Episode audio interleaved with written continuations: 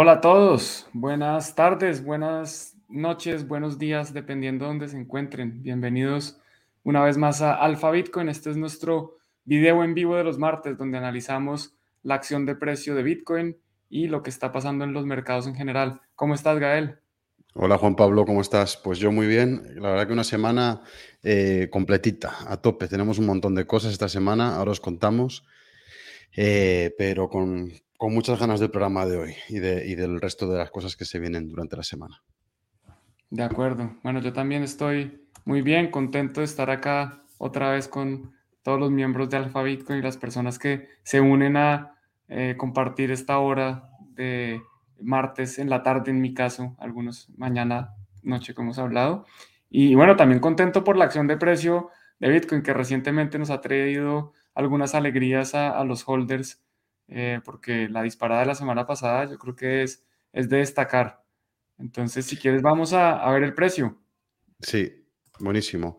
Pues eh, para repasar un poco la, acción del precio y dónde estamos actualmente, que para los que seáis nuevos en el programa, pues es el, primer bloque de este programa de los martes, pues empezando un poco por el aspecto técnico, que como decía Juan Pablo, pues ha tenido un comportamiento muy favorable durante la última semana. Si ponemos aquí el intervalo semanal, pues fijaros que, bueno, ha sido una semana... Un segundo. Listo. Ah, no está en la pantalla. Y ahora sí. Fue una semana muy bullish, la que empezó el 19 de junio.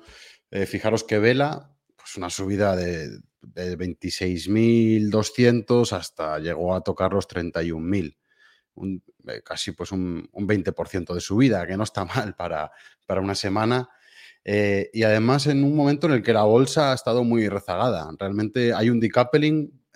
me hace gracia porque cuando todo el mundo hablaba del decoupling, eh, pues no lo había y ahora que claramente está aquí, porque hay una descorrelación con la bolsa, o al menos la ha habido la semana pasada con la noticia de BlackRock, pues ahora poca gente habla de él, pero realmente parece que el decoupling ha llegado. Al menos, desde luego que la semana pasada ha habido un decoupling absoluto porque las bolsas han caído y Bitcoin ha tenido este pedazo de vela del 20%.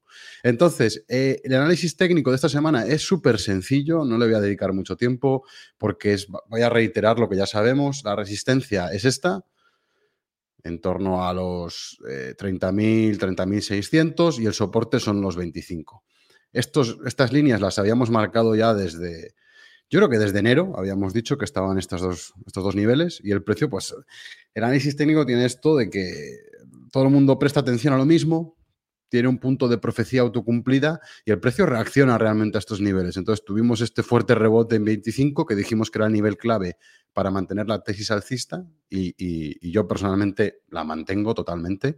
Si hubiéramos perdido los 25, hubiéramos caído pues hasta esta región de 24 y no hubiéramos recuperado, habría sido muy preocupante, pero fijaros el rebote que hubo, ¿no? Y ahora mismo estamos en una zona muy interesante. Voy a bajar el intervalo temporal diario para ver un poco un poco más de detalle dónde estamos. Estamos en esta resistencia, esta línea horizontal negra, en torno a 30.600. Eh, y el precio está intentando luchar con ella por segunda vez. La primera vez fue aquí, que el, mercado rechazó este nivel. Y para recordar, este nivel es relevante porque fue testeado durante varios meses aquí. En 2021 el mercado le hizo caso a este nivel y aquí le volvió a hacer caso. Entonces, Fijaros que es un nivel súper importante y está actuando como resistencia. Entonces, eh, ¿qué es lo que podemos anticipar? O yo personalmente en mi sistema, ¿qué es lo que espero? Pues una rotura que rompa por encima de los 30.600, eh, 30.600, que el, precio aguante por esta zona unas horas, que no haga una mecha como, como esta que hemos visto durante el día de hoy, sino que aguante, que acepte esta región para, eh, en mi caso, pues tomar una posición más agresiva apalancada. Eh, ahora mismo no la tengo, yo no tomé posiciones aquí apalancadas y ahora mismo estoy esperando pues para tomarla por aquí encima, como digo, si el mercado acepta esta región. Eh, si consigue hacer esto, yo creo que, va a haber muchas personas que, van a empezar a entrar por, FOMO. como digo, el mercado tiene que demostrarlo, tiene que romper el nivel, tiene que aguantar por aquí, pero a mí eso me haría con un cierto grado de probabilidad entrar en una posición larga, eh, con un poco más de riesgo. Pero por ahora no hemos visto eso, por ahora estamos viendo un rechazo y no hay que descartar la posibilidad de que el precio, pues, al menos temporalmente rechace esta región, que caiga por aquí abajo y que decida si encuentra soporte por aquí o si testea pues el siguiente nivel, que es este. Entonces, eh, una zona clave para mí, busco largos por aquí encima, como he dicho, una aceptación del mercado en tiempo de unas horas por aquí encima. Y si se pierde este nivel, pues ya buscando soportes inferiores, que como decíamos en el newsletter, sería este el más importante, que yo dudo mucho que volvamos a testearlo, pero bueno, no hay que descartarlo si, por ejemplo, hay un escenario de recesión o algún otro shock y si no, pues el siguiente nivel yo diría que está por estar bueno, en torno a 27,400. Entonces, em, zona muy interesante para analizar el precio. Y eh, bueno, el que holdea, pues le da igual, un poco igual todo esto, le parecerá una pérdida de tiempo, pero los que participamos de forma más activa en el mercado, ya sea con apalancamiento o bueno, con otro tipo de estrategias, pues tenemos estos, estos niveles que nos marcan un poco el camino. Perfecto. Bueno, yo, yo te cuento que, es, bueno, de acuerdo completamente con, con el análisis, eh, hablando un poquito aquí de los holders eh, o de los hodlers, pues siempre está la opción de, eh, como no hacemos mucho trading activo, pues uno puede de pronto descargar parte de la posición, lo que yo llamo como recomponer el portafolio. Si alguien tiene un portafolio donde digamos que tiene 80% de Bitcoin y 20% de dólar, por decir algo, si Bitcoin se sube de 25 a 30, pues el, ese 80% pasó al 85% o algo así. Entonces, una opción que puede hacer es volver a llegar al 80, o vender ese 5% de, de, Bitcoin, volver a recomponer para tener 80-20 eh, y esperar a ver qué pasa. Lo, que, lo, malo de esa estrategia, digamos, el inconveniente es, bueno, por un lado mantiene el portafolio y si vuelve a caer lo bueno es que si vuelve a caer a 25, pues entonces ahora Bitcoin no tiene el 80%, sino el 75% y vuelve a comprar Bitcoin para llegar al 80%, pero que si se dispara, si, si rompe, digamos, esa barrera eh, psicológica y, técnica de los 31 más o menos que tienes ahí marcado, pues uno no tiene ese, ese upside de, porque vendió parte de, de su Bitcoin. Y además, un tema que yo creo que es clave son las implicaciones tributarias. Entonces, cuando uno hace trading, tiene que tener en cuenta dónde está comprando o vendiendo. Hay países donde uno no tiene que pagar impuesto a la ganancia de capital. Si yo compro Bitcoin a 25 y lo vendo a 30, no tengo que pagar nada. Hay países donde la ganancia de capital puede ser muy alta. Entonces, todo esto son consideraciones que cada uno tiene que hacer y que para cada uno son distintas porque no solo tienen distintos perfiles de riesgo, eh, quiere estar eh, involucrado en el mercado de una forma distinta, sino que también tiene implicaciones impositivas distintas.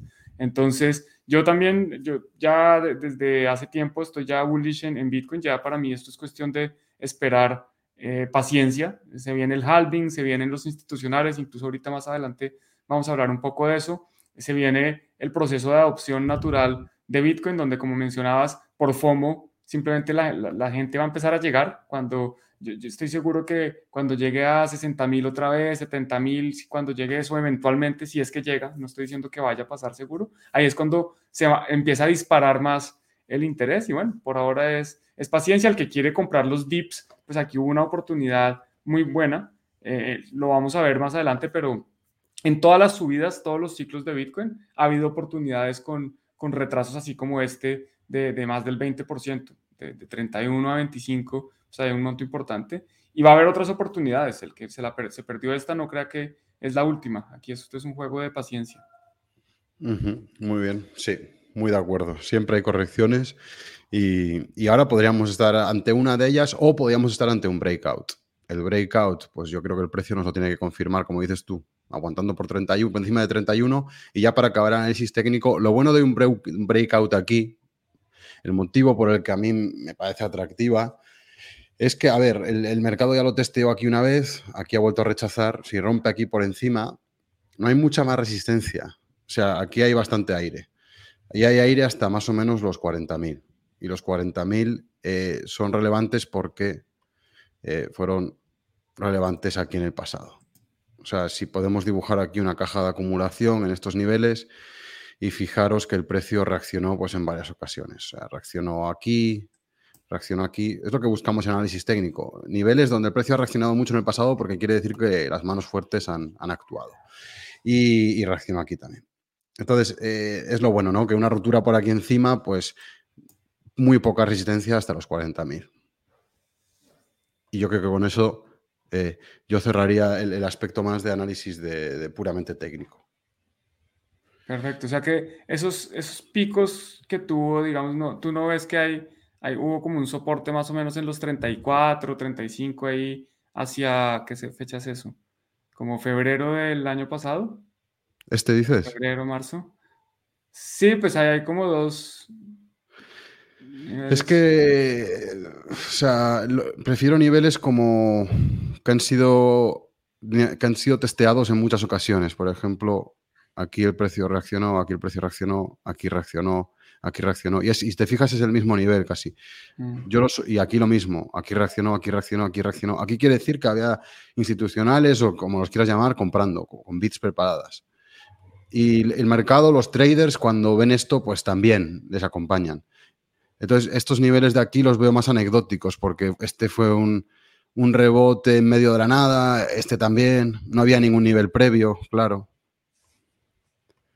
Eh, pero vamos, es, más identificar los, extremos del rango anterior, y el rango anterior para mí es este.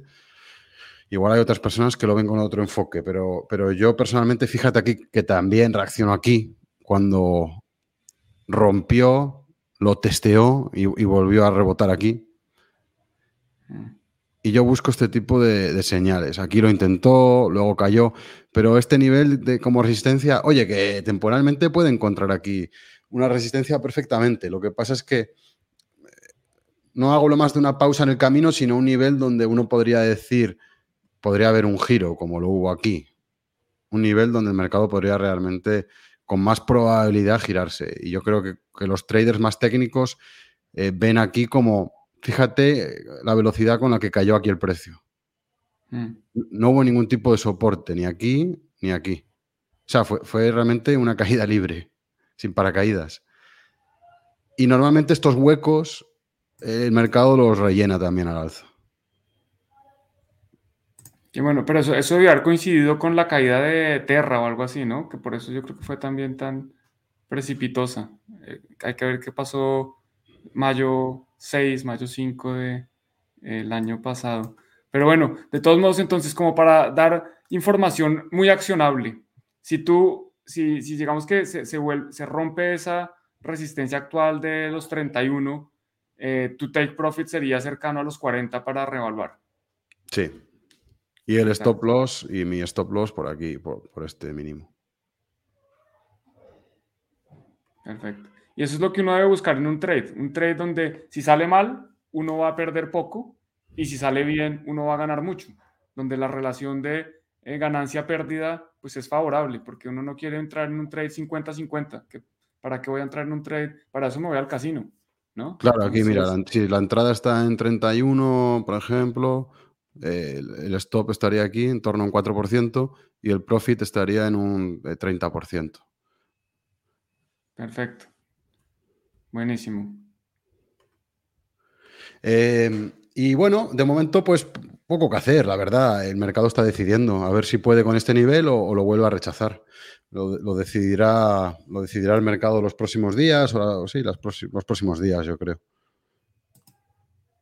Muy bien. ¿Tienes más em, gráficas? Adelante. Bueno, eh, el funding rate, por repasarlo, no nos invita a pensar que va a haber un breakout. Eh, fíjate que está bastante positivo y yo eh, en, general es mejor cuando está, si va a haber un breakout y el funding está negativo es mucho mejor porque quiere decir que, hay menos optimismo desaforado. Entonces, por, el lado del funding rate no, no hay una señal que nos diga, oye, es más probable que esto rompa. Todavía está por verse eso.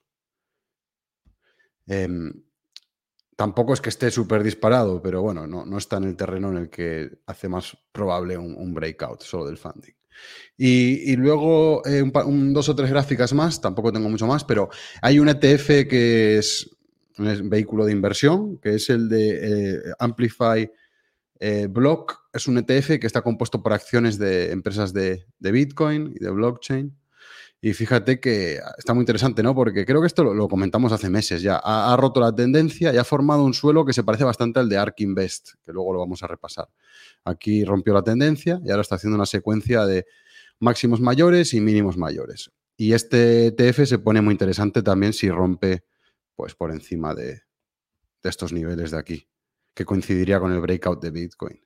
Entonces aquí en las acciones relacionadas con Bitcoin y blockchain tuvimos un colapso desde estos máximos y parece que están también dibujando un patrón de suelo, lo cual es, pues, refuerza un poco la tesis alcista sobre el, sobre el activo porque Wall Street se está posicionando también, ha estado acumulando aquí en los últimos meses.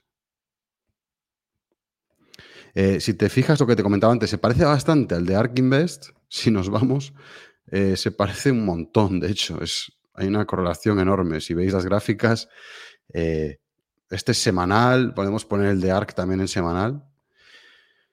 Y podéis ver que, hay un gran rally, en los dos casos corrección, y empezamos a ver líneas diagonales alcistas. Empezamos a ver una tendencia alcista. Y aquí también en ARC eh, en este tipo de empresas de innovación, pues un breakout por aquí encima, yo creo que confirmaría la tesis también más, más alcista. Perfecto. Eh, curiosa la correlación, que yo creo que es una correlación que viene sobre todo por, por, el elemento monetario que subyace a los dos activos, tanto Bitcoin y blockchain como acciones de innovación están muy correlacionadas con, con la política monetaria más laxa. Y si aquí estamos viendo dos suelos, pues probablemente el mercado está anticipando eh, una vuelta a condiciones financieras, monetarias de liquidez más, más laxas. Em, entonces creo que también es, interesante pensar estas dos señales que nos da el mercado. Y, bueno, para cerrar el aspecto técnico, una mención a Ethereum Bitcoin, que lo hemos mencionado anteriormente, eh, creo que está cayendo con mucha fuerza.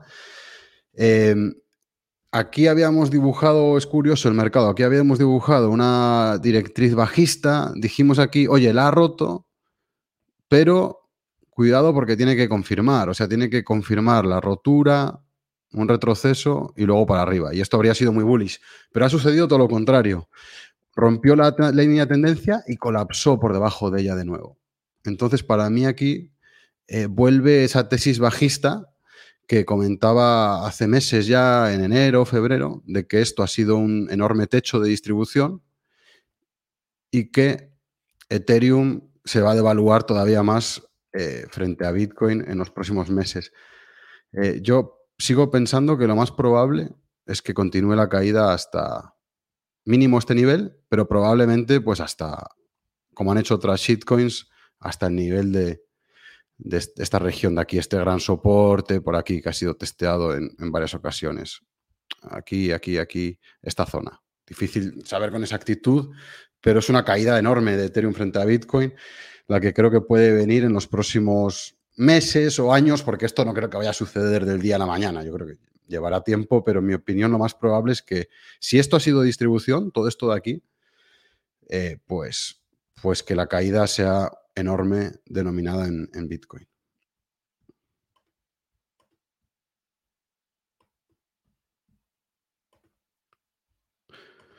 Y eso es un poco con lo que quería, eh, con lo que quería cerrar el apartado técnico, con la gráfica de Ethereum y que bueno, tampoco lo vamos a revisar mucho, pero la tesis estaba ahí, la planteamos hace unos meses y parece que se está cumpliendo. De acuerdo. Mira que incluso yo tenía aquí la misma gráfica, pero esta pues es la, la mía, entonces veía que estaba en este rango y lo rompe nuevamente. Y de acuerdo, yo creo que lo que se viene es este rango más grande, eh, aprobar los niveles de 0,05 Bitcoin por ETH. Pues obviamente, como tú dices, esta gráfica, esta línea se puede poner en distintos lados. Yo la voy a dejar aquí más o menos 0,0055. Y me gustaría tu opinión sobre esta gráfica, que es similar, porque nosotros hablamos de esta gráfica aquí donde puse el círculo rojo, el círculo naranja. Esto fue el 6, nosotros hablamos, entonces fue acá, en realidad. El 6 de junio, el día después de que se eh, mencionó la demanda de la SECA a Binance. Y bueno, pues no tiene nada, una buena pinta, ¿no? Aquí vemos que ha roto todos los niveles, rompió este canal eh, descendiente, eh, rompió este nivel que había sido, ha sido importante en varias ocasiones, aquí, aquí, aquí, etcétera. Y ahora le queda este último, y si se va a este, para mí, pues caída libre. Allá, no, siguiente nivel sería por acá abajo, supongo. ¿Tú cómo lo ves? Sí, yo lo veo, muy parecido. Lo veo igual. Es el, es el token de Binance, que es una shitcoin que no sirve para nada. Creo que te da un descuento anecdótico en las comisiones, ¿no? Pero no te da ningún flujo de caja sobre los beneficios de, de Binance. Y, no, y como no vale para nada, el mercado lo va, lo va a dilapidar, lo va a demoler y creo que lo va a mandar a cero. Me preocuparía un poco si tuviera activos en Binance. Yo no, hace ya tiempo que no uso Binance y me preocuparía bastante viendo la evolución del token, ya lo hemos hablado, pero igual vale la pena recalcarlo, que es muy probable que el, pumpeo que ha tenido este token fuera porque el propio Binance estuviera comprando el token con los activos de los clientes. Y la, la, SEC, la Comisión de Valores de Estados Unidos, así, así se ha manifestado al respecto y ha dicho que efectivamente no había una clara separación entre los fondos de los clientes y los fondos que gestionaba Binance. Entonces es muy probable que hayan hecho lo que hizo FTX, que es usar los fondos de los clientes para comprar este token, mandarlo a la luna, porque realmente este token subió una barbaridad. Subió una barbaridad. Y, y, que ahora mismo podrían tener problemas de solvencia. Si el, si el mercado empieza a sortear este token, como probablemente estén haciendo, y ya no tengan fondos para mantener su valor estable, y la gente deje de comprar shitcoins porque se den cuenta de que no tienen ningún valor intrínseco, eh, ninguna utilidad, ningún flujo de caja, pues entonces Binance puede verse en un problema de solvencia como el que tuvo FTX, que al final le abocó a la, a bancarrota. Entonces yo sería muy prudente, no tendría ningún tipo de fondo en Binance, no usaría para nada el exchange, viendo la evolución del token y, si sigue cayendo, pues más, más, preocupado aún estaría. O sea, cuanto más caiga ese token, más, más eh, eh, peligra la solvencia de Binance. Además que eh, como complemento a todo esto, tenemos aquí unas noticias recientes y es, por ejemplo, que Binance está siendo también investigado en Francia y le ordenaron dejar de operar en Países Bajos y Francia. Esto es noticia del 16 de junio, o sea, hace un par de semanas. Y después también más recientemente, el 23 de junio, o sea, hace tres días o cuatro días, eh, también las autoridades belgas ordenan a, a Binance detener sus operaciones en el país. Entonces no es solo, aquí se juntan, digamos, argumentos técnicos, de lo que acabamos de ver en la gráfica, con argumentos fundamentales de por qué no es conveniente en este momento ni tener la shitcoin de Binance, ni tener ningún tipo de criptomoneda en, en este proveedor de servicios, porque sabemos lo que ha pasado, eh, lo que ha pasado se va a repetir, no necesariamente con Binance, no lo puedo predecir, es lo que sí puedo predecir es que seguramente se van a quebrar más exchanges, van a haber más hacks, van a haber más robos, se van a desaparecer CEOs y por eso pues yo creo que hay que aprovechar eh, los beneficios de Bitcoin en su totalidad, no solo el number go up que está muy bien. Sí, de hecho, pues eh, la autocustodia es la gran virtud de Bitcoin y, está bien que la empleemos, pero si uno no quiere optar por autocustodia, que es respetable, pues hay exchanges que no tienen shitcoin también. No tienen una shitcoin, que eso ya es una señal. Es verdad que en el caso de Binance, a ver, yo a veces yo prefiero ser pecar de excesiva prudencia que de excesiva complacencia o de pensar de forma ingenua que un riesgo no se va a materializar, pero prefiero optar, optar, más por el lado de la prudencia cuando se viene algo así. Es verdad que Binance no tiene una división de trading como era la Meda Capital de FTX, porque FTX era un exchange que luego tenía una división que se, dedicaba a hacer trading con los fondos de los clientes. Eh, vamos, que cuando tenían pérdidas, los fondos de los clientes iban a, capitalizar, a capitalizar la empresa de trading. Binance no tiene eso, pero tiene, tiene su shitcoin tiene su shitcoin, ahora mismo está haciendo frente a unos, una serie de acusaciones que yo me imagino que, le van a imponer unos costes jurídicos eh, e, enormes eh, y, eso pues al final, eh, si, el, si, el, volumen empieza a decaer, si la shitcoin empieza a perder de valor, como digo, la, liquidez de la empresa o incluso la solvencia podría, podría peligrar.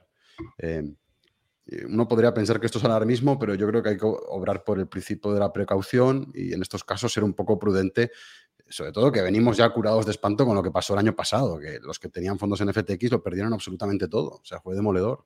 Entonces, mejor opta, yo creo que mejor pecar de un poco más de prudencia excesiva que de demasiada complacencia en un caso como este.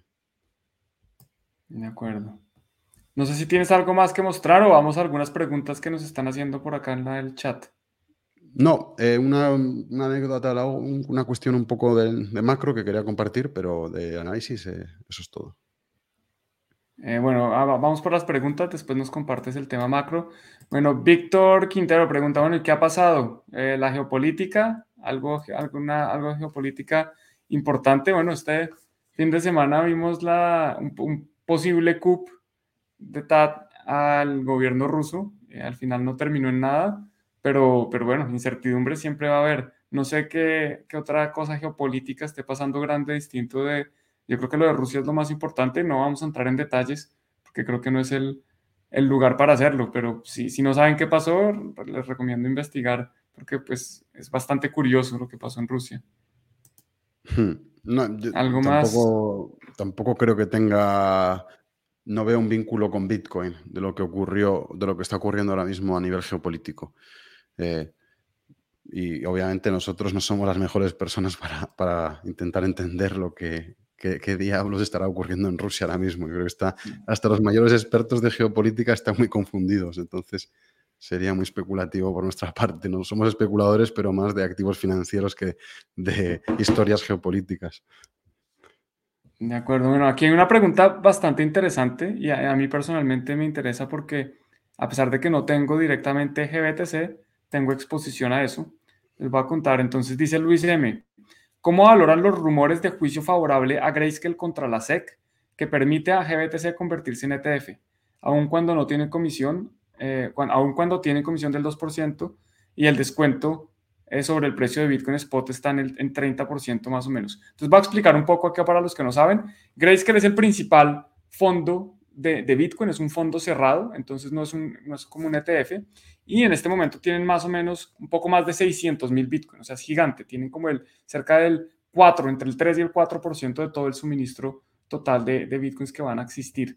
Eh, y Grayscale eh, ah, tiene un fondo donde cobra una comisión muy alta, como explicaba Luis, del 2%, y uno no puede vender los Bitcoin. Lo que uno puede hacer es vender su posición al mercado. Y en el mercado, en este momento, se está pagando eh, cerca del 30% menos de lo que vale Bitcoin. Ya tan pronto termine de explicar, les muestro la gráfica. Yo no he escuchado los rumores, pero lo que pasó es que Grayscale demandó a la SEC porque considera injusto que eh, haya futuros de, de, perdón, que haya ETFs de futuros de Bitcoin y que no aprueben un ETF de Bitcoin cuando pues, no, no hay ninguna razón, por lo menos aparente, para justificar esta decisión de la SEC. Y lo que nos cuenta acá Luis es que posiblemente creéis que él pueda ganarle esa demanda a la SEC. Sin embargo, lo que yo entiendo es que, primero, eso no significa que se convierte el fondo en un ETF. Simplemente que eh, las cortes o, quien sea, yo no conozco muy bien eh, cómo funciona este, este, tipo de decisiones, pero eh, la entidad que toma la decisión de quién va a ganar el juicio va a decir, oiga, la SEC cometió un error, eh, tiene que retractarse y tiene que tratar los ETFs de Bitcoin igual que los ETFs de futuros de Bitcoin. Pero no es que la decisión que se tome vaya a cambiar el fondo, lo vaya a convertir en un ETF. Eso es un proceso distinto. Y por otro lado, yo creo que Grayscale tiene un conflicto de interés y, y, en realidad pues no les conviene convertir este fondo en un ETF precisamente por lo que mencionas, porque hoy en día tienen una gallina de los huevos de oro. Ellos cobran el 2% sobre los activos bajo administración, no es sobre el valor del fondo con el descuento. Ellos cobran sobre el 100% de los Bitcoin que tienen, no sobre el valor de mercado que es en este momento más o menos el 70%. Entonces yo creo que, ¿qué prefieren ganar? ¿El 2% o el 1%? Pues yo creo que prefieren el 2% y la gente está ya amarrada y no pueden salir a venderlo. Vamos a ver si ahora con la competencia que, que posiblemente llegue de los demás, las demás empresas aplicando a ETFs, esto puede cambiar. ¿Tú has hecho algún seguimiento a esto de GBTC? A mí personalmente me parece eh, interesante, de nuevo, como especulador, arriesgar para comprar un, un activo que está en descuento en un lado. Esto es lo que se conoce como arbitraje, pero aquí hay unos riesgos. Acá está el riesgo de que, este, que el, descuento nunca se cierre, que siempre, haya un, que siempre se negocie por debajo del precio de Bitcoin, porque estamos pagando 2% anual y porque de pronto esto nunca se va a poder convertir en un ETF. ¿Tú qué, cómo lo ves? O sea, no, no, me lo he planteado como una oportunidad, la verdad, no lo he estudiado. Eh, tampoco entiendo muy, tampoco soy experto en como el funcionamiento de, ETFs. Lo que sí que sé es que eh, los, que hay ahora mismo en general cobran fees muy altos. En Europa tenemos el, Bitcoin Tracker de Coin, CoinShares, creo que lo emite, eh, y cobra también el, el 2% más. Y por eso yo creo que también hay una, un descuento frente al NAV, porque eh, el, gestor se está quedando 2% al año de lo, de lo, que gestiona. O sea, al final eso es, eh, le está metiendo un recorte a los activos del fondo año a año, da igual que Bitcoin suba o que baje, y es que eso, pues obviamente tiene un, tiene un impacto en el NAV. Entonces, eh, no, sé qué porcentaje del, del, descuento con el NAV, con el Net Asset Value, justifica pues esa, esa pérdida en, términos de fees. Lo que sí que estaba viendo era que, por ejemplo, en ETFs de, de futuros tienen un problema también de desempeño. O sea, por el tema del contango, eh, el, ETF de futuros que haya aprobado en Estados Unidos, de Estados Unidos, que es el ProShares Bitcoin Strategy, ha subido un 60% este año, mientras que Bitcoin ha subido un 78%. Justo lo estaba viendo un poco analizando la cuestión de BlackRock. Un 60 versus, versus 78. O sea, eh, está teniendo un desempeño muy pobre frente a Bitcoin. Entonces, em, que se pueda cerrar esa horquilla. Yo entiendo que la pregunta es si la horquilla se puede cerrar. Pues digamos que no, no hay una pregunta concreta como tal, ¿no? Es como cómo, cómo valoramos esta información sin, sin pensar que la, la, pregunta sea específica de si se va a cerrar o no o sea, yo, creo que, BlackRock va por, digo, eh, la SEC va a aprobar el ETF de BlackRock. Porque, y, en parte porque estos, esta gente de GBTC han ido, les ha llamado a juicio a la SEC y van a decir, pues si nos habéis llevado a juicio, ahora os vais a, os vais a joder y vamos a aprobar el de BlackRock. Eh, primero, o sea, vamos a aprobar el de BlackRock primero por llevar ese a juicio. Yo me imagino que habrá algún tipo de maniobra como esa. Que luego GBTC se vaya a convertir o no, bajo qué condiciones, o se vaya a cerrar el, el descuento, ahí ya no, no lo sé porque no lo he estudiado a fondo. No sé qué de ese descuento, no sé qué porcentaje de él está justificado por los propios costes de operación del ETF. No es un tema que haya estudiado a fondo.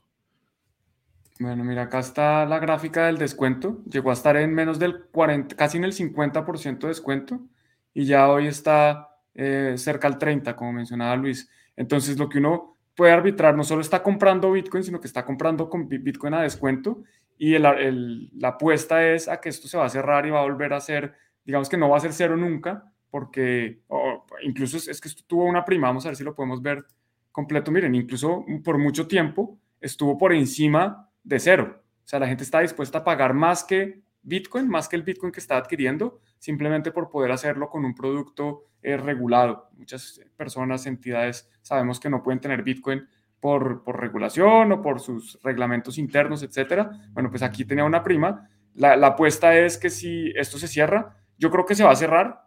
Eh, no creo que llegue a ser cero, porque de nuevo es mejor tener, tener Bitcoin, pero es, este fondo, eh, un ETF de Bitcoin, desde mi punto de vista es mejor que el ETF de futuros, porque es que además en los futuros hay muchos más costos. Está el costo del, del fondo, o sea, del ETF, más el costo de los futuros, porque cada vez que uno entra en un futuro, pues está, tiene que pagar eh, no solo la comisión de entrar, sino que la administración de ese futuro. O sea, hay, como dobles comisiones que se cobran, eh, distinto de tener eh, solo un activo como sería este. A mí personalmente, de nuevo, yo tengo exposición a esto, no directamente, pero me, me interesa, lo sigo y bueno, yo esperaría, creo que se va a disminuir, no sé si de pronto va a llegar a un 10% o algo así, pero es una forma de tener como un Bitcoin apalancado prácticamente, un Bitcoin como con, con mayor volatilidad, obviamente con otros riesgos, porque aquí uno no tiene la custodia, aquí uno está confiando en que GBTC efectivamente haga las cosas bien, que Coinbase, que es el custodio que está guardando los bitcoins de GBTC, eh, pues no lo vayan a hackear, no lo vaya a intervenir el gobierno, etcétera, etcétera,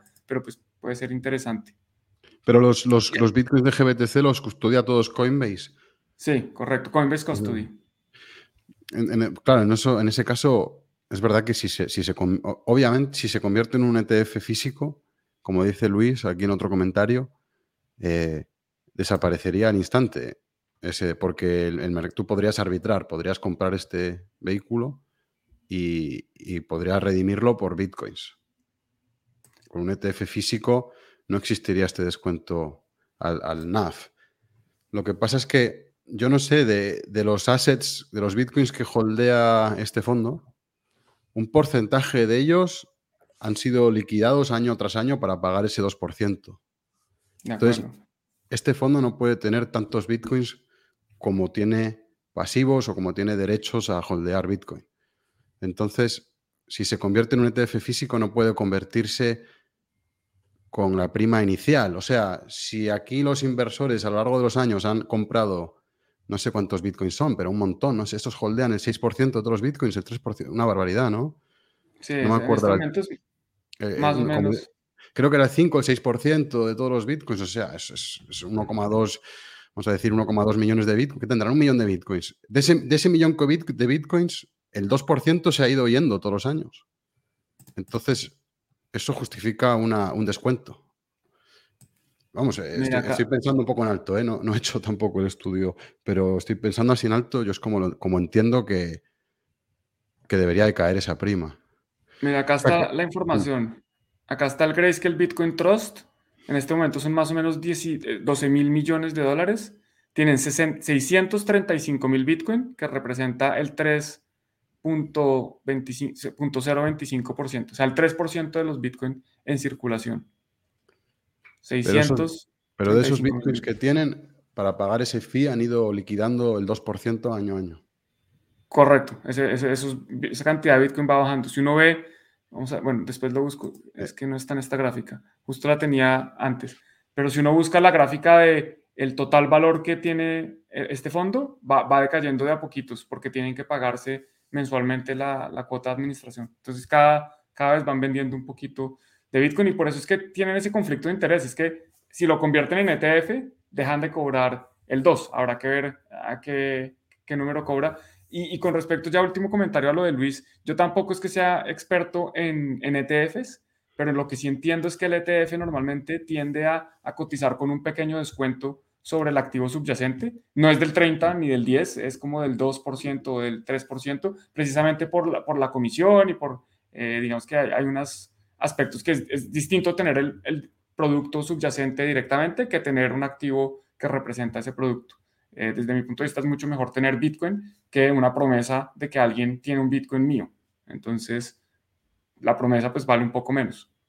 Y hay unos costos de convertibilidad, etcétera. Pero sí, yo creería que esa, esa prima va a tender a, cerrarse y que seguramente la rentabilidad de alguien que invierte hoy en GBTC comparada con la rentabilidad de alguien que invierte hoy en Bitcoin va a ser un poco más alta, con, asumiendo mayores riesgos, obviamente.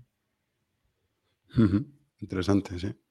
Mira, aquí nos dice Miguel que, bueno, que ha dejado de usar Binance, eh, que me parece razonable, pero que si podemos hablar de algunas formas de, de comprar Bitcoin. Entonces, yo creo que a esto le podemos dedicar casi que una sesión entera de cómo exponerse a Bitcoin de, distintas formas. Yo creo que para una persona que quiere comprar Bitcoin y tenerlos, ahí está el Lightning Bot P2P, donde puede comprar Bitcoin utilizando Lightning Network de forma seudónima. Está RoboSats también, está Hodl Hodl, está BISC. O sea, hay varios, varios proyectos y compañías o empresas que, que, permiten hacer esto. Y hay otros exchanges tradicionales que permiten hacerlo cumpliendo con con KYC también depende del país donde te encuentres. No sé si algo quieres agregar. Creo que Miguel está en Cantabria o no. Creo que sí. Em, sí, creo que sí. hay un Miguel en Cantabria seguro, pero eh, igual estaba preguntando también comprarlo de forma no anónima, en cuyo caso es un poco más complicado, ¿no? Yo creo que... ¿De forma no anónima? No, sé si, si, quiere comprar solo anónimo o quería comprar una forma... No. Eh, si es, si es anónimo, las que yo dije son, son privadas. Eh, si, es, si no tienes problema, pues ahí ya cualquier exchange. Eh, pues en España hay varios, yo he trabajado en con, un par. Entonces, yo creo que mejor un exchange, personalmente, que no tenga una shitcoin. Eh, no sé si por una cuestión de principios o por. O también hay un elemento de que pueden ir a por los exchanges que han emitido su propia moneda, yo creo, en algún momento. sí. Eso es un, Igual también, un criterio Sí, también importante es, lo, vas a comprarlo y dejarlo en el exchange, porque si uno lo va a comprar y lo va a retirar, pues a mí no me importa que después le caiga la ley si ya lo retiré, ¿no? Entonces, muchas consideraciones, depende de cada uno. Mira aquí, esta eh, comentario, pregunta de Príncipe Vegeta, ¿no pensáis que si se demuestra el conflicto de interés de Chief de la SEC, Gary Gensler, Binance, BNB y otros troques se, se disparen, como por ejemplo Cardano? Eh, yo no entiendo muy ¿qué, conflicto de intereses. Que, digamos que lo que yo entiendo, yo, yo tampoco sé, no, no he hecho seguimiento a una eventual noticia de esto, pero que, por ejemplo, están tratando, hay una campaña de un, creo que es un congresista estadounidense, tratando de remover a Gary Gensler de la SEC y que pueda tener, no sé si conflictos de interés porque él quiere ser el tesorero, pues él quiere ser el, el director del tesoro de, de, Estados Unidos. Hay muchas hipótesis al respecto, yo no tengo nada concreto. Eh, que, de pronto digan, le digan a la SEC o a Gary Gensler, usted no tiene autoridad para venir a decir que es un security o que, no es. Usted lo que tiene que hacer es cumplir con unas reglas y, todavía no hay reglas que eh, apliquen a este tipo de activos. Entonces eh, se queda callado y, sus opiniones son irrelevantes, por decir algo. Que si eso llegara a pasar, ¿crees que se pueden disparar estos, las altcoins? Supongo que sí, solo que me parece un escenario que no lo veo muy verosímil, probable, porque creo que la, ley de valores de lo que es un security está ahí, antes de Gensler ya estaba ahí. Y todas estas shitcoins eh, pasan el test, es decir, son securities. Creo que no es una cuestión de Gensler, ¿no? El Howey test está ahí desde hace, no sé si es de los años 70, 80. Bueno. Bueno, pues sí, yo, dice que, ah, ah, no, espera, que dice el Príncipe Vegeta que, que Gensler quería trabajar para ah. Binance en 2019. no tenía ni idea, no tenía ni idea de esto. Pero yo no, sé si eso es cierto o si eso es un mito. Yo no he visto pues una... Sí, yo... Yo sé que, eh, ¿cómo se llama? Brian Brooks, el que antes era el, el director de la CFTC, de la, del regulador, pero de commodities, creo que le asesoró a Binance, si no estoy mal por un tiempo, él estuvo trabajando con ellos. Pero no sé. Pero, a ver, pero es que esto me parece un poco eh, conspiranoico. No sé, no sé, si habrá alguna evidencia de esto que acaba de decir Príncipe Vegeta, porque eh, Gary Gensler en, ese año, si no recuerdo mal, estaba dando clases en el MIT de un curso, una asignatura de Bitcoin y blockchain, muy buena, por cierto, que la tenéis online gratuita en la página web del MIT. Y era bastante claro en, que era muy escéptico respecto a todo lo que no fuera Bitcoin. O sea, era ya bastante maximalista. Entonces me sorprende que estuviera en ese año eh, llamando o mandando su currículum para trabajar en Binance. O sea, no, me encaja muy bien con, con, su discurso en las clases y lo que promulgaba en el MIT. Bueno, pues mira, aquí que encontré ah, buscando rápido, pero esto es una googleada de, de 10 segundos mientras tuve tiempo, o sea que no, no lo pueden tomar como verdad, esto hay que ver, las fuentes son, son creíbles, pero ¿qué hay que encontré? Rápidamente, lo que les decía, Brian, eh, Brian Brooks efectivamente trabajó por cuatro meses como asesor de Binance US y decidió retirarse. Y aquí dicen que Gary Gensler eh, fue ofrecido una posición como advisor de Binance. Esto es lo que alegan los abogados del exchange pero pues yo no sé cuáles sean las pruebas porque además esto no, no me deja ver eh, y no he tenido tiempo. Pero entonces, bueno, eso es lo que dicen. Yo no sé, no, no creo que él haya aplicado, que él, haya querido ser asesor de Binance. Lo dudo. Yo, yo lo dudo también, bastante. El curso, el curso que da él es bastante claro. Además que conoce bastante bien la regulación, eh, toda la regulación de los securities. No creo que se pusiera a, asesorar a un casino de shitcoins como es Binance. sería poner toda su trayectoria profesional, su carrera en riesgo. Eh, me extraña. Yo supongo que hay mucha desinformación, eh, fake news para intentar desacreditar a Gensler, porque está siendo duro, imponiendo por fin las normas, después de que está, muchos shitcoiners se las han saltado durante años y, habrá mucha gente pues, muy, muy cabreada esparciendo todo tipo de falsedades. Pero personalmente dudo mucho de, ese tipo de acusaciones o de, rumores. Mira, aquí hay un, comentario del principio de Guetta de nuevo. Dice, eh, Gary Gensler chilió Algorand o algo, el token de Algorand en 2020. Yo sí he visto videos donde dice Gary Gensler que, que con Algorand se podía hacer unas cosas impresionantes, pues como chileando el, uso de blockchain para algo distinto de, de transferencia de valor y también diciendo que Ethereum no era un security, ¿no? Eso, hay, hay videos de él en clase diciendo este tipo de cosas, pero sin embargo, a pesar de que él las piense y las diga, pues eso no cambia la ley. Entonces yo no creo que eso tenga relevancia. Si, si, si yo digo algo y después me nombran eh, en algún cargo y, aplico la ley y de pronto la ley va en contra de lo que yo dije, pues no tiene nada que ver. De malas que me equivoqué cuando lo dije, pero no, no creo que porque él haya chileado algo ahora esté protegido algo. Vamos a ver. Mm, sí, pues, pues no, no, conozco el, detalle de todas estas, estas noticias o rumores. Bueno, aquí viene otra noticia que también es relevante y es muy relacionado con lo que venimos hablando, que es Fidelity eh, vuelve a aplicar a un ETF. Eh, esto aprovechando que, digamos que la, hipótesis de los que están aplicando ahora, porque ya con Fidelity serían cinco, serían cinco empresas que están aplicando ETFs después de la noticia de BlackRock, es que si la SEC llega a aceptar el ETF de BlackRock y no acepta otros ETFs, pues ahí sí que claramente hay un conflicto o una preferencia eh, y, eso no puede pasar, ¿no? Un, gobernante o el, gobierno no puede eh, darle preferencia a un privado. Entonces, por eso es que todos dicen, oiga, yo me pego acá y seguramente cuando aprueben un ETF aprobarán más de uno para que haya competencia en el mercado. Y Fidelity a mí personalmente yo, yo no tengo ninguna relación con ellos, pero lo que entiendo es que son de los que primero entraron a Bitcoin, llevan estudiando Bitcoin desde cerca de 2013, de 2012 incluso, eh, hacen minería de Bitcoin, han hecho varios experimentos y es uno de los más grandes, es, similar a BlackRock en tamaño, es un grande, uno de los grandes administradores de activo, por lo menos está en el mismo orden de dimensión. Creo que BlackRock maneja más o menos 9 eh, billones de dólares y Fidelity debe manejar como 4 o algo así, o sea que también es otro otro grande que está entrando, pues que ojalá lo dejen entrar al ETF de Bitcoin. Eh, aquí había una pregunta que yo creo que esta es para ti. Voy a bajar que la respondas.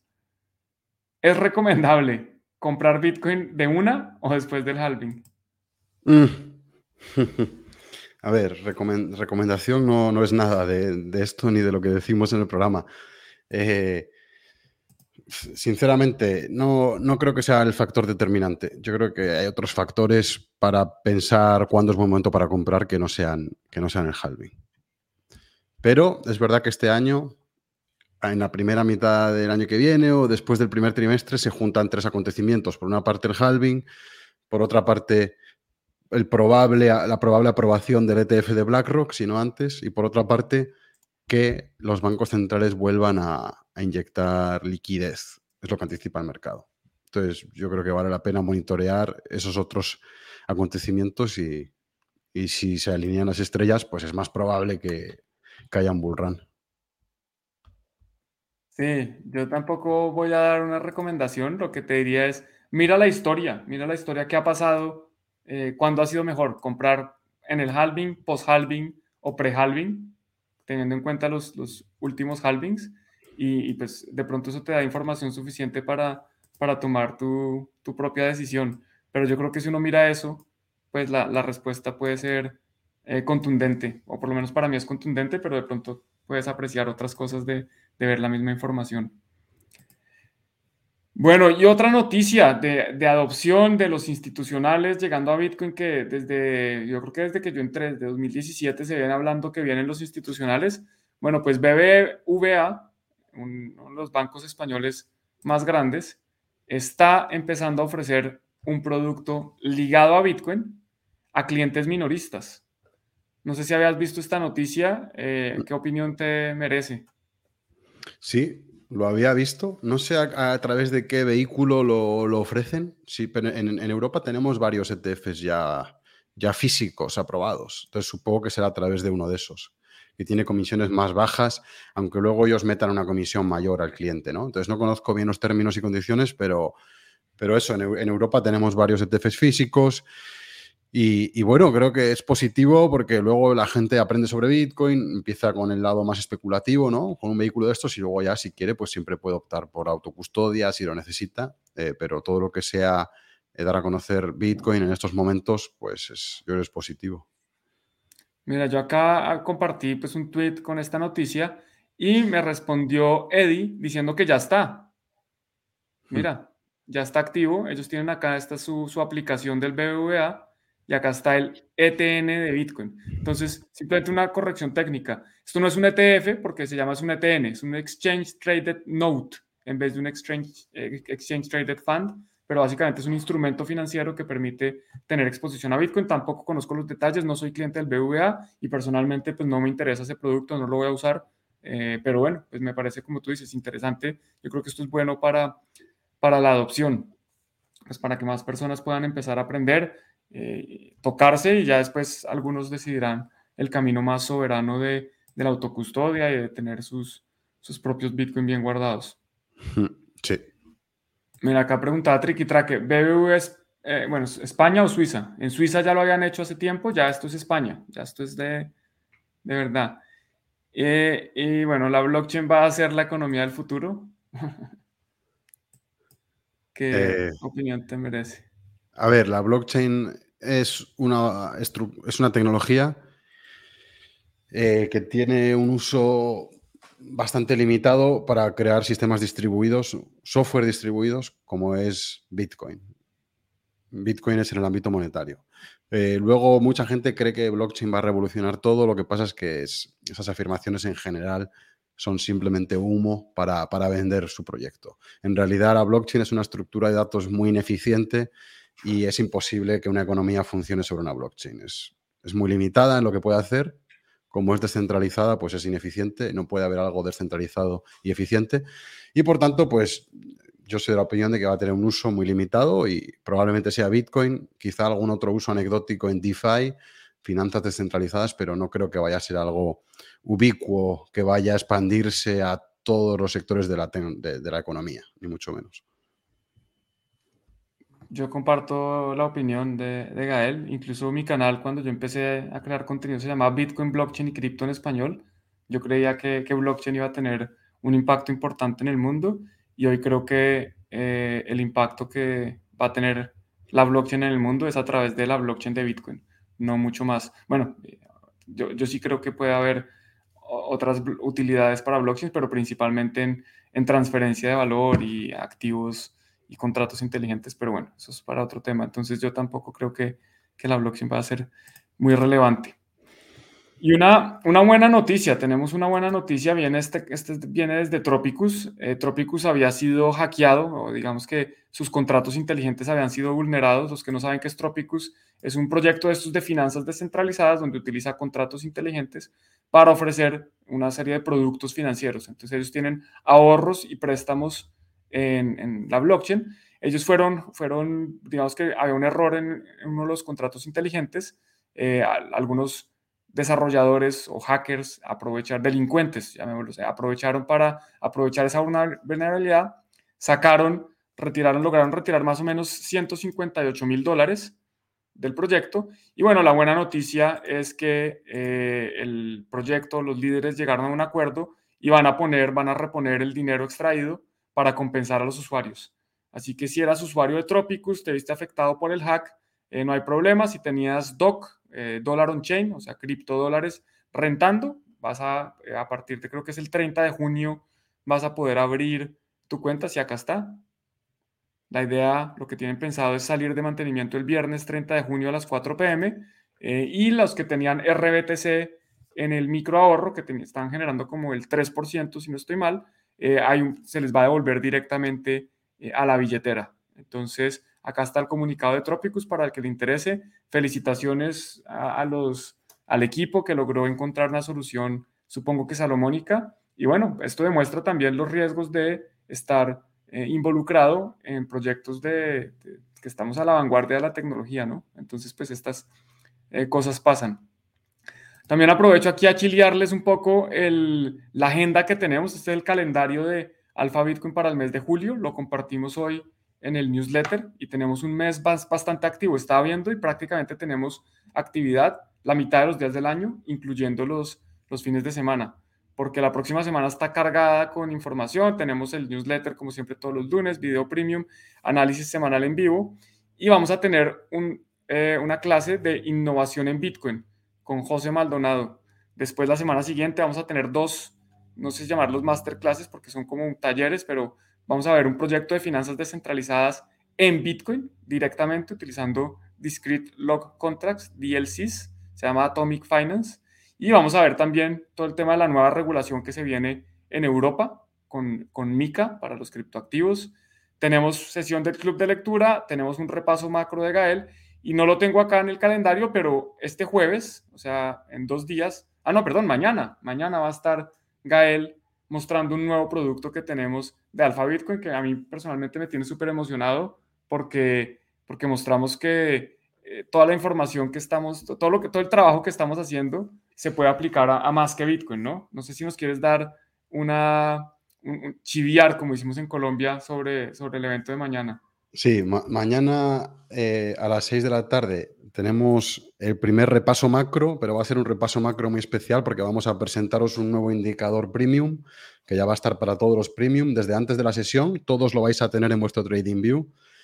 Entonces, a las 6 de la tarde vais a poder seguir la sesión en vivo aquí en YouTube y vamos a repasar la salud macroeconómica utilizando el indicador. Os voy a presentar el indicador, vosotros vais a poder abrirlo en vuestro Trading View, seguir la sesión esto todos los premium, eh, y vais a poder pues, ver cómo utilizar el indicador y vamos a aplicarlo para analizar la salud de la economía en la actualidad. En los medios de comunicación, los influencers todo el día nos están diciendo la economía vamos a entrar en recesión, vamos a entrar en depresión, no sé qué, eh, se va, es el fin del mundo, vuelve el crack del 29, ¿no? Todo, constantemente diciéndonos este tipo de cosas.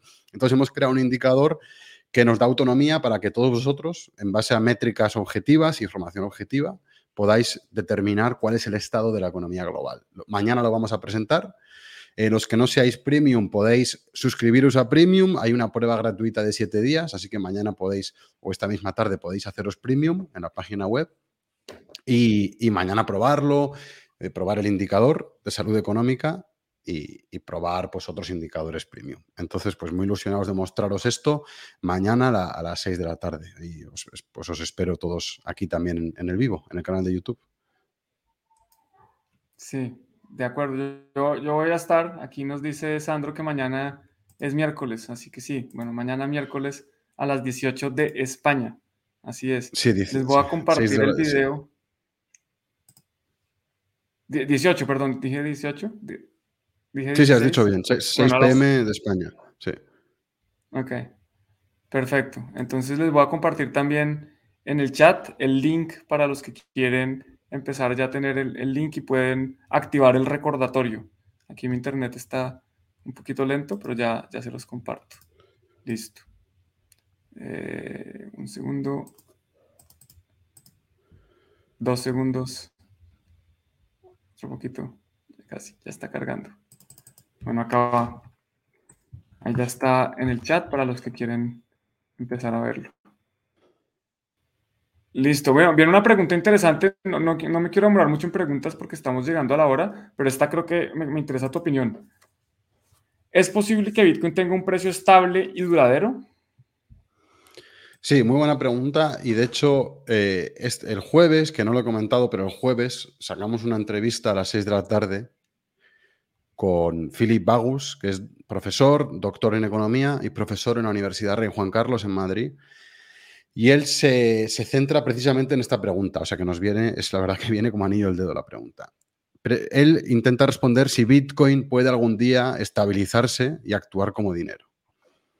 Em, que tenga un precio estable, como dice Lofi, y, estable y duradero. Entonces, hay, hay, hay, eh, economistas que argumentan que no puede, que nunca va a ser así, y argumentan que no va a ser así porque Bitcoin tiene una oferta rígida, un límite de 21 millones, y piensan que para que Bitcoin pueda ser estable y ser dinero, tiene que tener una oferta más flexible.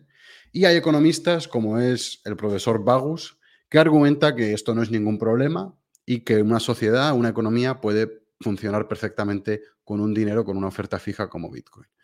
Entonces, la verdad que es una discusión que lleva décadas o centurias ya, que ha ocupado a muchos economistas durante muchos años, si el dinero tiene que variar en su oferta o no. Y es una pregunta que a mí personalmente me fascina. Me imagino que a muchos de los que estamos en Bitcoin también, porque al final Bitcoin se crea con la pretensión de ser dinero y con una oferta rígida. Entonces, a la persona que ha hecho esta pregunta y a todos vosotros, os recomiendo el jueves a las 6 de la tarde. Es una entrevista pregrabada, o sea que la podéis ver también cuando queráis, pero se va a lanzar el jueves a las 6, el estreno. Eh, y, es una entrevista que, trata esta pregunta. Es una entrevista que tiene un componente bastante grande de, bueno, de teoría monetaria, teoría económica y filosofía Entonces, los que os gusten estos temas, yo creo que vais a disfrutar mucho de esa conversación. Estás en mute, Juan. Ah, disculpa. Eh, no, buenísimo. Y simplemente para dar mi opinión al respecto, yo creo que en el largo plazo, y para eso estamos lejos, el precio de Bitcoin va a tender a estabilizarse. Lo que va a pasar es que todos los demás bienes, eh, monedas, activos del mundo, pues van a fluctuar con respecto a Bitcoin, pero no significa que, que Bitcoin sea el que está fluctuando, sino que si las manzanas, si hay una escasez de manzanas, ah, pues las manzanas van a valer más en Bitcoin, pero es la manzana la que vale más, no es Bitcoin el que vale menos. Lo mismo con, con las demás cosas. Eh, pues es como mi opinión en, resumen de eh, esto, si Bitcoin va a tender a estabilizarse. Yo creo que sí, nos pregunta Triquitra que si logramos recuperar el directo de Noster. Desafortunadamente, eh, YouTube creo que está asustado con el futuro de Noster y nos, nos censuró un video por primera vez, nos ocurre. Pero afortunadamente, aquí, por ejemplo, los que son miembros pueden ir a productos. Esta es la sección de esto, es la página de Alpha Bitcoin directamente, alphabitcoin.io. Y en los productos, aquí vamos a ver que pueden encontrar masterclasses y talleres está la última masterclass, acá están todas las que hemos hecho hasta el momento, y en la de, en la de Adam, en la introducción a Noster, a pesar de que la clase, si uno trata de verla, eh, sale un letrero que dice que no se puede, porque no la han censurado, se puede bajar. Aquí, si vemos acá la tercera pestaña, está la presentación en PDF que nos compartió Adam y está la, el video ya montado directamente. Entonces, no, no lo logramos recuperar en el sentido que no se puede ver en YouTube, pero sí los miembros lo pueden ver y hacerse miembro. Eh, en el momento tenemos esta membresía que es gratis, entonces el video está disponible en internet gratis para todos los que quieran verlo. Desafortunadamente por YouTube, pues no, no podemos compartirlo, pero ahí está, eh. para que, para que lo vean. Sí, lo bueno de tener nuestra propia plataforma, pues que podemos estar en contacto con todos vosotros a través de ella. Y, y no nos puede una corporación como Google, no nos puede, pues eso, maniatar y decirnos qué podemos de qué podemos hablar y qué no. Entonces, lo importante es que estéis todos registrados, no, no que paguéis, pero que estéis registrados, ya sea para la membresía gratuita, para newsletter, eh, os registráis y, estamos en contacto y el día de mañana, si queréis, os podéis hacer premium y si no, pues no, no pasa nada. Pero lo bueno es que lo que queremos es poder tener comunicación directa con todos vosotros y, vos, y vosotros con nosotros también, sin tener que depender de este tipo de intermediarios que ya veis cómo, cómo actúan. Cuando hay algo que no les gusta, pues lo, lo cierran. Perfecto. Bueno, aquí un par de datos para, para, no dañar lo que siempre hacemos. Datos macro relevantes esta semana. Bueno, en este momento está una reunión de, de, la banca central, organizada por el Banco Central Europeo. Viene eh, Jerome Powell, el presidente de la Fed, va a hablar. Eh, mañana viene un dato importante que es el crecimiento. Esto no es mañana, sino el jueves, perdón. El jueves viene el crecimiento eh, económico de Estados Unidos, se espera que sea del 1.4%, y el viernes se revela la inflación core en la zona euro, y también un, un dato que mide la inflación en Estados Unidos, que es el PCE. No vamos a entrar en detalle sobre esto. Con respecto a las expectativas de, de, la Reserva Federal, se espera que vuelva a subir tasas, que esto efectivamente, lo del mes de junio, sea una pausa y que el próximo mes el 80% del mercado considera que va a subir otros 25 puntos básicos. Y un par de datos de, de mercado. Aquí, esto es un tweet que me llamó mucho la atención porque lo que nos muestra es cómo eh, solo 20 compañías componen el 30% del Standard Poor's 500, pero eh, prácticamente toda la ganancia. Eh, el Standard Poor's 500 este año ha, ha subido un 7.55%, por lo menos hasta esta fecha. Esto es de hace un par de días, y la gran mayoría viene de esas 20 más grandes las otras no están creciendo tanto, incluso algunas decreciendo. Y por último, este es un, dato que muestra en la línea gris oscura, a ver, lo pongo en grande, la línea gris más gruesa muestra el, comportamiento del VIX entre 1990, esto es el promedio entre el 90 y el 2019. la línea gris más clara es, lo mismo, pero excluyendo el año 2008, que fue el año de la, de la crisis del, eh, fuerte financiera del 2008, la última crisis bancaria. Y lo que estamos viendo es que el VIX viene disminuyendo, algunos lo ven como una buena señal, pero en general ese es el comportamiento histórico, ¿no? Ahora, en los próximos meses, eh, sería razonable esperar una subida en el VIX. Eh, ¿Qué es el VIX? Es un índice de volatilidad. Esto no significa que si se dispara, significa que el mercado vaya para abajo, ¿no? Puede ir para arriba, pero que la volatilidad en el mercado eh, se, va a disparar, que la gente está dispuesta a pagar más para protegerse frente a esa volatilidad. Y, quiero cerrar preguntándole a Gael por dos gráficas. Una es el Standard Poor's. Aquí, bueno, ya le hemos hecho seguimiento varias veces. Hablábamos cuando rompió acá, probó, rompió este máximo anterior, aquí volvió a romper. Y yo creo que aquí es lo que tú te refieres cuando un rompimiento tiene que confirmarse. Entonces aquí rompe la, la resistencia, que era el máximo anterior. Acá parece que lo está probando. Y si lo prueba bien y empieza a arrancar para arriba, creo que esa es la confirmación de la tendencia alcista. ¿Tú cómo lo ves? Este es el Standard Poor's 500. Sí, eh, estoy de acuerdo. De hecho, la acción, el precio, lo que está haciendo hoy, la acción del precio de hoy es bastante positiva, parece un test. Tampoco yo creo que pasaría nada si testea la cajita roja que tienes debajo. Em, si llega a testear eso en algún momento, tampoco lo vería como algo eh, catastrófico. Eh, y, nada, yo sigo bastante alcista en la bolsa. Es verdad que no, no tanto como, como Bitcoin, porque, por, la, valoración que tiene Bitcoin todavía, que tiene, porque preguntaba en el chat, vi una pregunta de Lofi que preguntaba si es mejor invertir en Bitcoin o en bolsa. Yo personalmente siempre, siempre diversifico, no excluyo ninguna de las dos, creo que son complementarias. A veces una cae y otra sube o viceversa. Y, y me gusta estar diversificado, siempre lo he estado, nunca he estado eh, 100% en un activo o en otro. Eh, porque siempre parto de la premisa de que me puedo equivocar. O sea, me he equivocado muchas veces en el pasado y, por muy por muy eh, por mucha convicción que tenga en algo, creo que, puedo, puedo errar. Y por eso nunca voy a estar 100% en, en ningún activo. Eh, entonces creo que son complementarias. Y, bueno, sí, volviendo a tu gráfica, Juan, creo que la bolsa ahora mismo es, es alcista. Eh, las bolsas mundiales están subiendo, han roto niveles importantes y, se pueden venir unos años, unos meses o unos años, yo creo que bastante buenos, sobre todo si Estados Unidos acompaña. Es, el, índice, los índices más rezagados ahora mismo son los americanos. Europa está a punto de romper, Japón ya ha roto, eh, China se está girando y Estados Unidos es la más rezagada. Pero si Estados Unidos confirma con subidas y nuevos máximos, yo creo que puede ser un bull market muy bueno durante los próximos años también en bolsa. Bueno, yo soy un poco más eh, cauto, principalmente por, por, el tema de la incertidumbre y, y la, la, famosa recesión que estamos anticipando, pero, pero yo, yo no soy una persona que, pues yo no hago trading, entonces tampoco estaría corta, corto y, y la acción de precio pues parece mostrar que es alcista. Ahí sí, eh, digamos que es, es, uno de esos momentos donde lo fundamental dice algo distinto a, a lo técnico. Y la otra pregunta es con respecto al oro. Algo más, disculpa.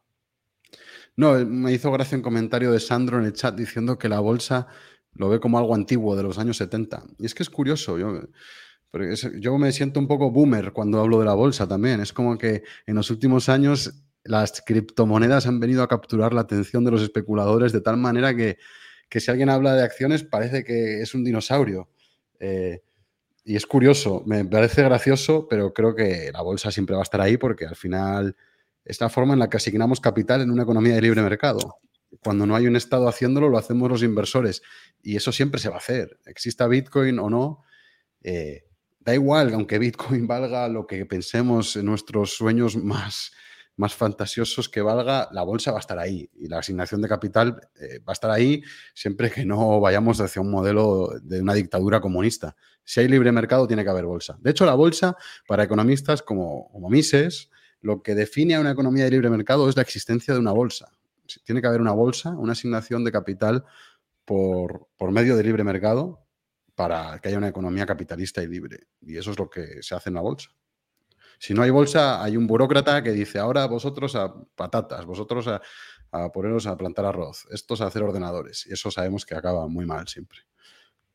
Mira que yo empecé mi carrera en bolsa en acciones. A mí siempre me ha gustado muchísimo ese, mundo de, la especulación en acciones y trabajé como también antes de, ser trader, estaba haciendo equity research, o sea, analista de, de equities, de acciones, o sea que me ha gustado mucho. Creo que el mercado de capitales es súper importante para una economía desarrollada y para eh, que las personas tengamos oportunidades de beneficiarnos económicamente de la actividad económica de un país.